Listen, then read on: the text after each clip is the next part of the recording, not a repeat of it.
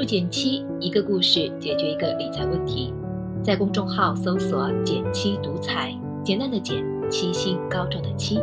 关注后回复“电台”，十本电子书，请你免费看。这段时间的股市用上蹿下跳来形容毫不为过。年后开市的第一天，大盘大跌了百分之七点七二，超过百分之九十五的股票都在跌。开市后的第二天。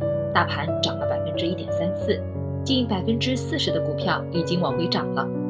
大部分朋友都做好了 A 股节后开盘大跌的准备，但真经历了，还是纷纷感叹：没想到第一天跌那么多，第二天某些股涨这么快。那有没有可能不用那么准确的预测涨跌就能赚到钱呢？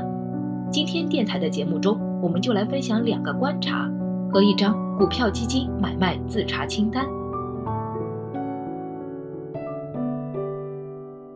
先来分享两个观察，这次大跌到底有什么特别呢？观察一，这两天聪明钱都在买买买。市场上买卖股票的钱大致可以分为两类：散户的、机构的。A 股市场过去基本都以散户资金为主，相对来说受情绪波动比较大。表现在市场上就是经常会暴涨暴跌，但是最近这几年机构的钱越来越多了。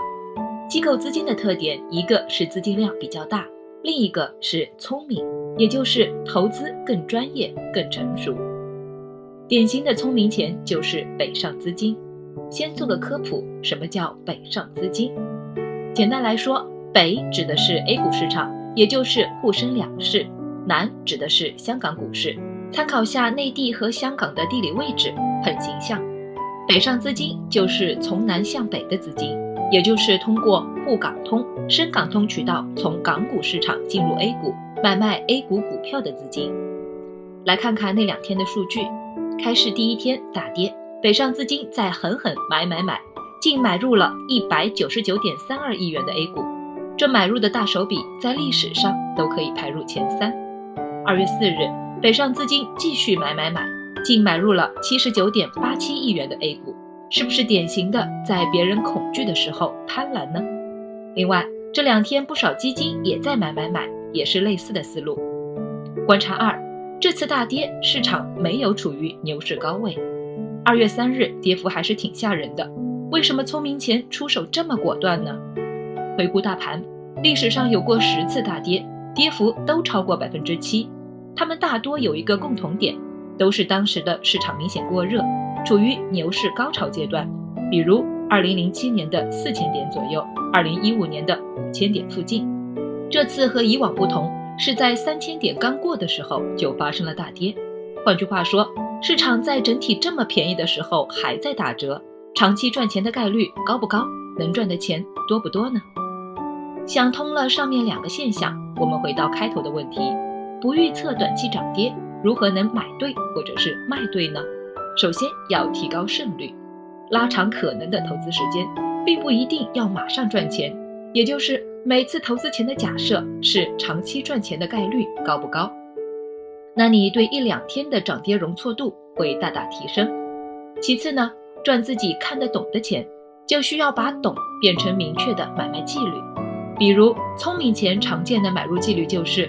不仅要买能赚钱的好公司，而且要买的便宜。说个反例，很多人习惯在买入时用一个词“加仓”，但如果你问买入的人，这个所谓的仓到底有多大呢？也就是对这个投资品，你最多愿意投多少钱呢？